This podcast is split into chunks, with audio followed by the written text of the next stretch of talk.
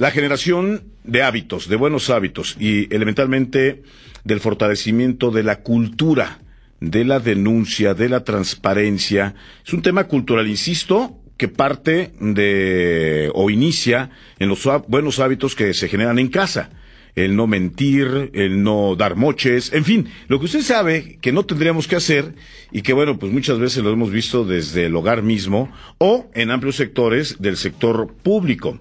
El tema de la transparencia y la corrupción, bueno, pues es una de las banderas que ha enarbolado eh, el Instituto de Transparencia de la Ciudad de México y saludo con mucho gusto a Marina San Martín, comisionada ciudadana precisamente de este instituto. Querida Marina, qué gusto saludarte, muy buenas tardes. Querido Miguel Ángel, muy buenas tardes. Muchas gracias por el espacio. Eh, gracias por estar en tu programa en la noticia. Muchos saludos a tu auditorio y también aprovechar a felicitar a las mamás, invitarlas a que ejerzan sus derechos, querido Miguel Ángel. Es correcto. Pues Marina, eh, la herramienta de la transparencia como, pues, yo digo una de las principales armas para luchar contra el cáncer de la corrupción. Vaya esfuerzo que vienen realizando ustedes, ¿eh? Es difícil y que efectivamente hay, hay personas que creen que no tienen ninguna relación, aunque no lo creas, transparencia con corrupción, como que se ven como elementos aislados y están estrechamente relacionados. Cuando tú tienes luz o una caja, como se llama, de cristal, pues es más difícil que dentro ocurran cosas, ¿no? En la secrecía, en la opacidad, siempre es más fácil que haya arbitrariedad, actos de corrupción. Entonces, si hay transparencia, si podemos tener acceso a documentos de la función que está haciendo el trabajo que está haciendo el gobierno, es mucho más fácil que este, se puedan controlar y vigilar y que la gente pueda participar más para denunciar y para que si se está haciendo algo mal, haya este fincamiento de responsabilidades. Hay que aclarar que al instituto solo le toca velar por ese acceso a la información y que esté arriba la información, más no el otro tema, que para eso está el sistema que se está construyendo local anticorrupción, Miguel Sí, porque una parte es la, ventanilla, y me queda claro, ¿no? Del Instituto de Transparencia de la Ciudad, y, otro, ya una ventanilla donde haya guillotina y dientes, ¿no? Para, para, efectivamente que, que, se haga, se haga real esta, este mundo de las, de las, de los castigos y de los premios que debería de ser. Es correcto. Y fíjate que además de, de este tema de castigos, que está porque obviamente eh, el cumplimiento de la norma implica que no haya impunidad, también es importante hablar de sensibilización y de difusión y promoción del uso de estos derechos, tanto para los sujetos obligados, es decir, los obligados a brindar información de parte del gobierno, como a la ciudadanía para que los ocupe, porque en eso estamos trabajando también en el instituto, en temas de capacitación y formación con ellos, sobre todo ante una nueva administración, como hay cambio, cada que hay cambio implica otra vez volver a, a retomar estos procesos para, como tú decías en tu introducción, estimado Miguel Ángel, pues es importante generar una cultura de legalidad y una internalización de que esto es normal, que se haga un hábito el ejercicio de derechos tanto por parte de los ciudadanos como por parte de los sujetos obligados para que los cumplan. Eh, nosotros siempre hemos descansado, digo nosotros en este servicio informativo, en la importancia de llevarle a los más pequeñitos, a los niños, pues eh, los, las primeras normas, las primeras reglas, el ABC del cómo ejercer derechos como ciudadanos, como futuros ciudadanos, como habitantes de esta ciudad. En el caso de nuestros pequeños, ¿qué planteamiento existe de parte del Instituto de Transparencia para que permee y se convierta en un tema cultural también entre los más chavos? Fíjate que los cinco comisionados estamos trabajando en distintas líneas.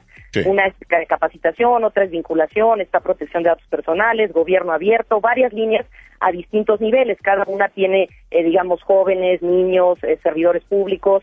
Y en estas acciones de, de entrada, ahorita hay un concurso que está este, publicado en la en nuestra red de Twitter, ¿no? Y en nuestra página de internet para que los jóvenes puedan y niños, digamos, como de primaria, puedan participar en temas de transparencia, haciendo algún tema de dibujo. Esa es una de las acciones para que se acerquen. Eh, tenemos por ahí pensado más adelante también en la parte de capacitación retomar convenios para instituciones educativas, para tratar de permear en contenidos.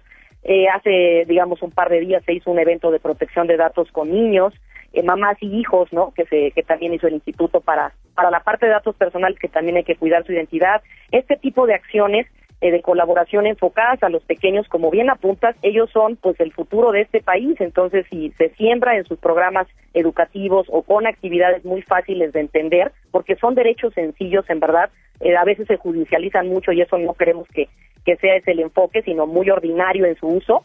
Eh, los chicos son los que cuando ya estén grandes van a decir esto para mí es muy normal y no como en anteriores generaciones que que la información pues era secreto o propiedad del gobierno, ¿no? Sí estamos en esas, en esas líneas trabajando, Miguel Ángel. ¿Cuál es el futuro del Instituto de Transparencia de la Ciudad de México? Lo refiero a, al hecho de que hablar de corrupción o combatir la corrupción, pues antoja luego como peleas contra molinos de viento, ¿no? Es, estamos hablando donde es un juego que juegan todos, eh, van saliendo nombres, van saliendo personajes, van pasando administraciones, y parece ser que la norma, la regla es el que no, el que no transa no avanza. Vamos, ¿qué, ¿qué tan difícil se les presenta en el futuro inmediato para el Instituto de Transparencia este tipo de murallas?